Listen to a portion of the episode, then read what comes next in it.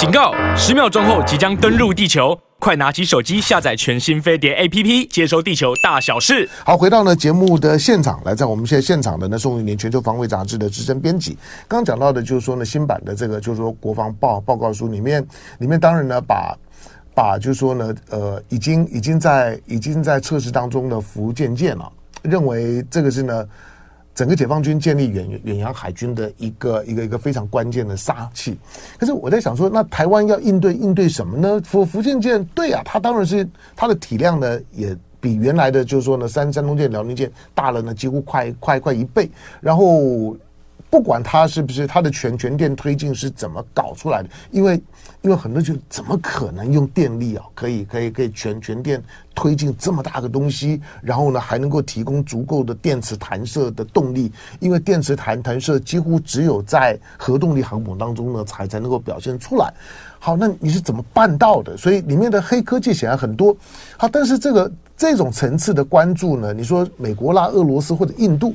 他就关注说：“哎，那个福福建舰那不得了！如果如果真的像他这样子开始试航了，而且如果有一天他也摆到了台湾的东侧海域里面，也开始三三天的时间，像之前四月份山东舰的演练一样，一天呢一天给给你呢几几几几十架的架次的，就这样一个一个一个起飞的测试。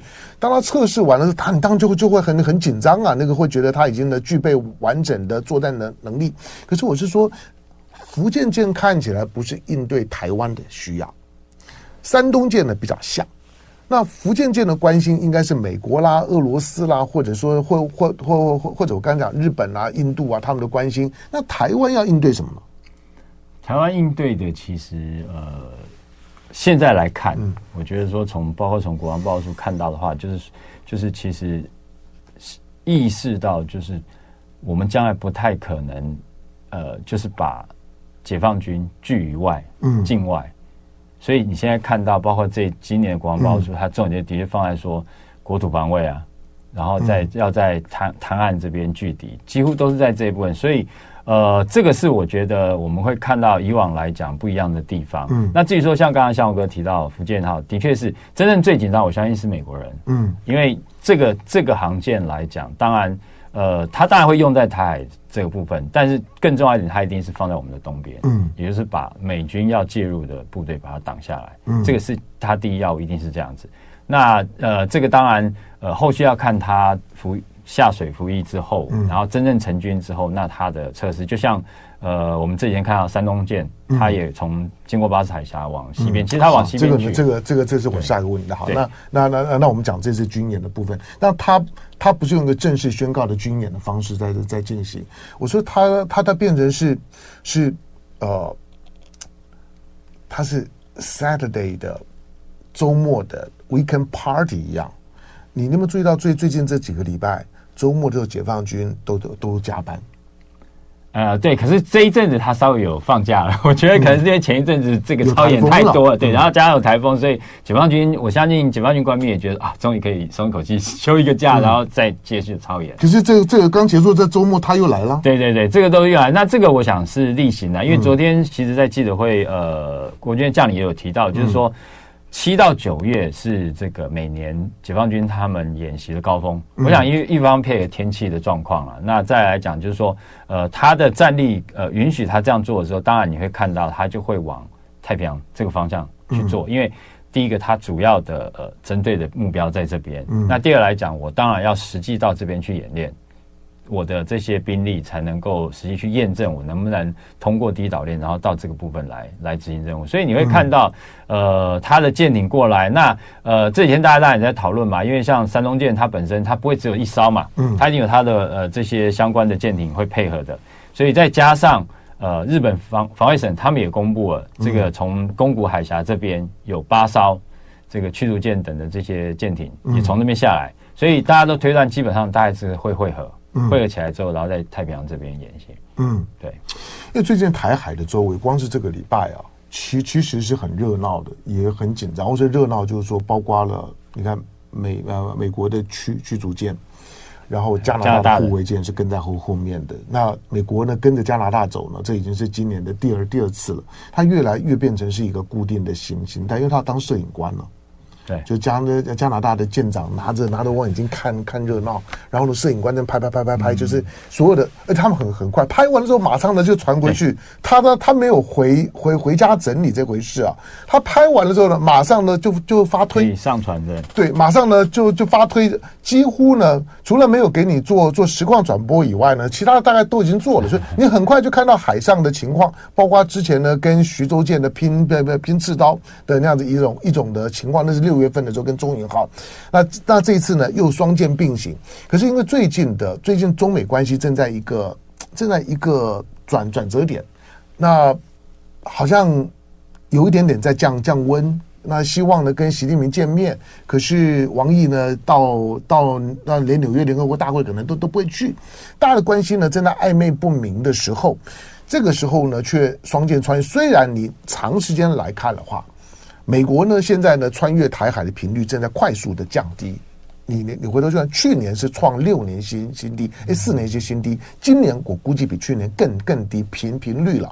前几年的时候呢，我我说那几乎是呢，美国在台海的月经啊，就是每个月都都都来一次，像 MC 一样，时间到了他就来了，每个月来了啊来一次。但是呢，从去年开始呢，就进入更年期，就就不规则了。今年呢，就快停经了。就更不规规则了。那来来一点点啊，这这比喻有点粗俗，不过不大家大家比较容易容易容易懂。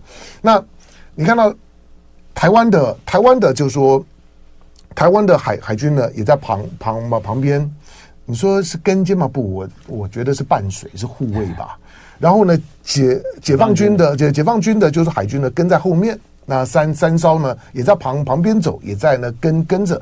同一天周末的时间呢，台海周围如果连山东舰算进去呢，大概呢十三艘次的解放军的海军在台海周围的活动，这么多的艘次，同一天呢在台海周围活动，我在过去就算是在在之前两次围台军演，同一天也没有这么多啊。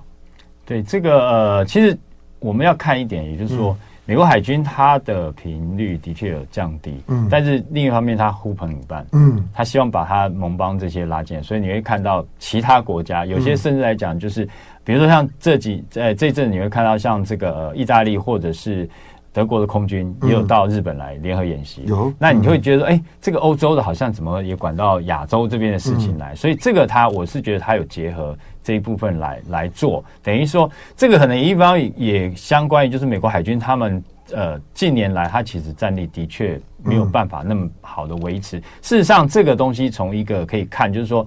他的舰艇呃，大部分时间都在外面巡弋，然后你会看到他们发布的照片，现在会注意到他们很多的军舰其实都蛮锈死斑斑。他回到日本来母港的时候都是这样，都很旧。其实这个应该是说呃，一个也不见得是旧，可是就代表什么？他长时间执勤，他没有时间回去保养。那这个代表不只是舰体部分，而硬体部分，而且他舰上的官兵也会有影响到。所以对，所以这个是我觉得他有一点点可能在。应付解放军的这个他的一个兵力上面来讲，稍微有点吃力了。嗯，好，那在周末的时候呢，我们看到。看到解放军的空空军，因为平常我们的即时军情动态呢，都比较琢磨在空军的部部分。你看他那个就是说示意图呢，基本上只有空空空军，就没有海军。但是我我觉得海军更惊悚，包括我们刚刚讲到在山东舰，待会再聊一点。可是你看到空空军的部分，空军这一次的在在台湾海峡的活动啊，也不一样了，因为他过了中线之后呢，他不回去。过了中线之后呢，我用闽南话讲说，那是。掐爆兵，就基本上面贴着中中线靠近台湾的这这端，我我认为可能没有像我们示意图画的这么靠近中线，是比较靠近台湾的这这一边的这样子呢，直飞。告诉你就是说，当你美国的，因为它是跟在美国还有加拿大的这个这个这个就是说呢，联合的穿越台海的行动，美国来干，美国来画中线的。我想美国的美国船只穿过台海，不不是什么护卫台湾啊，刷存在感没有，它就是来画中线。就就告诉你了，这个中这中线对我来讲仍然是有意义的。但是这一次的解放军呢的，就是说空军呢，就是把这个中线你画的时候再把它再抹掉。可是，在台湾的这一侧停留了这么久，在过去是是没有的。过去多半进来了之后呢，拐个小小弯就出去了。这次停了非常久，从北往南，从南往北这样子呢，反反复复的在台湾这一侧飞要。那台湾的军方做什么反应？甚至他已经很靠近澎湖了。理论上面来讲，你应该要发布防空警报啊！我认为今年可以听到防空警报的机会很大。这个当然，国军就讲说我呃全程。监控，嗯，这个是一定要回答标准用语、套路语。但是其实呃，大家我我觉得第一个就是说，嗯、大家留意就是说，现在反应其实没有那么大。大家还记不记得推往前推几年，那时候刚开始公布航机图的时候，嗯，大家反应非常大震撼。对，而且那个时候甚至来都还没有过中线嘛，嗯，大家就反应啊，切进我们的防空识别区。蔡英文还去颁颁奖，发这个加菜金啊。但是一路下来，其实呃，有关注的人会看到，情势是越来越不同，越紧张，嗯、但是反应呢越来越小。大家感觉有一点点好像哎习惯了，就反正每天国防部会公布这些事，但实际上来讲，这个是趋势是必然的啦。因为从呃它开始切进我们防空识别区之后，事实上来讲，它一定会慢慢慢慢的。你从其实从几个呃，你如果回去看几个航机图，就看一开始它可能就是北边绕、南边绕，然后在它的无人机开始绕，后来无人机开始包围了，是绕一圈了。嗯、那当然是无人机先开始，我觉得就是说我先去去。呃，熟悉我们周边台湾周边的空域，那再来呢，就是有人战机就开始、嗯、也开始切进来，比较深入进来。那原本来讲，当然它只是过中线，过完中线它就回去了，等于我我让你紧张一下，台湾紧张一下，然后我就飞回去。可是这一次的，的确你会看到，它进来之后，它不只是沿着中线飞，而且它是在里面绕了一圈，嗯，它再飞出去，包括苏三十跟歼十六都有。嗯、那这代表什么？它不单纯，我只是说让你知道，说我跨这条线而已。我实际我会进来，而且待得久一点。那这个东西当然就是刚刚提到，就是说，呃，向我哥提到，就是说，哎，其实甚至会到这个要发空袭警报，因为你对澎湖来讲的确是非常靠近。其实深长远的影响是在于说，不只是说我们的兵力疲于应付，而是在于说，不要忘了中线以东这个部分本来是我们空军的飞行空域跟训练空域。对，那当有呃。攻击在这边的时候，我们的训练机可不可能过去？不可能嘛。嗯，我们一定叫他取消训练任务，同时载空机跟待命机都要上去去监控。那这种状况下来，长期来讲，第一个是呃，我们现在成熟的飞行员，你必须不断的去应付飞进来的攻击。第二个来讲，之前的飞行员，我少了非常多的训练时数跟训练空域。那长期来变成什么？是呃，成熟飞行员过劳，嗯，而。这个之前的飞行员没有办法变成成熟飞行员，会形成一个断层，所以这个其实对我们未来空军的战力是影响非常的大。嗯，因为最最最近最近才刚有两架的 F 十六在在波兰。波兰的波兰撞撞击之后坠毁，那就在训练乌克兰的飞飞行员。结果两个这是资深的，这这资深的美呃美国的，就是 F F 十六的教官，跟两个呢，就是据说对乌克兰来来讲呢，王牌的飞行员呢，都死在这撞击里面。F 十六，好，那山东舰呢，靠靠在呢，靠在呢鹅卵鼻外海这么近的地方，他在干什么？这个我觉得，当然第一个你可以解释说他是通过了，嗯，是没有错。但是另一方面来讲，他为什么要走得这么近？呃，当然，我觉得就是从海面上来讲，还是增加我们的压力。嗯，那这个的确会有。那另外，你说从南面讲，我我觉得对菲律宾也有也有一点意义在啦。有，因因为事实上你会看，嗯、因为现在现在基本上菲律宾跟美国的这个关系也逐渐拉近嘛，嗯、而且美国要增加在菲律宾的美军基地嘛，也在增加，嗯、所以我觉得这也是呃给给你表态，给你看说，哎、呃，我们的航舰不只是从北北方北面通，北面通当然针对日本。那从南面来讲，当然也针对菲律宾，嗯、所以这个呃靠近来讲，我觉得就是一步一步的，呃，我觉得是倒是不会说轻易的就轻启呃战端，但是从飞机、从船舰，你会看到就是说它逐渐把这个范围缩小，嗯，也就是越来越把我们包的越来越紧。那让让台湾来讲，就是说，哎，你要知道说，我们只是不动手，并不代表说我没有能力动手。嗯，山东舰这这次靠近的。他走的就是说，穿过巴士海峡之后呢，在鹅銮鼻附近最近的那个六六十海里的那个位置，那个位置，如果你看台湾的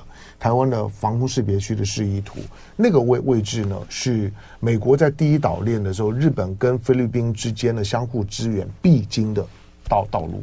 换句话说呢，如果真的台海有有事的时候呢，你从日本下来，从从琉琉球下来，要到菲律宾或者菲律宾要上来，都要经过那个那个地方。没错。山东舰在在那个位位置上面，它都有它的军事意涵。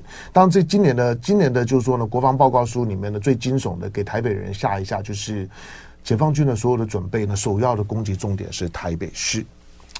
摆在心里面的当参考。感谢呢，玉宁来，感谢。谢谢。就爱点你 UFO。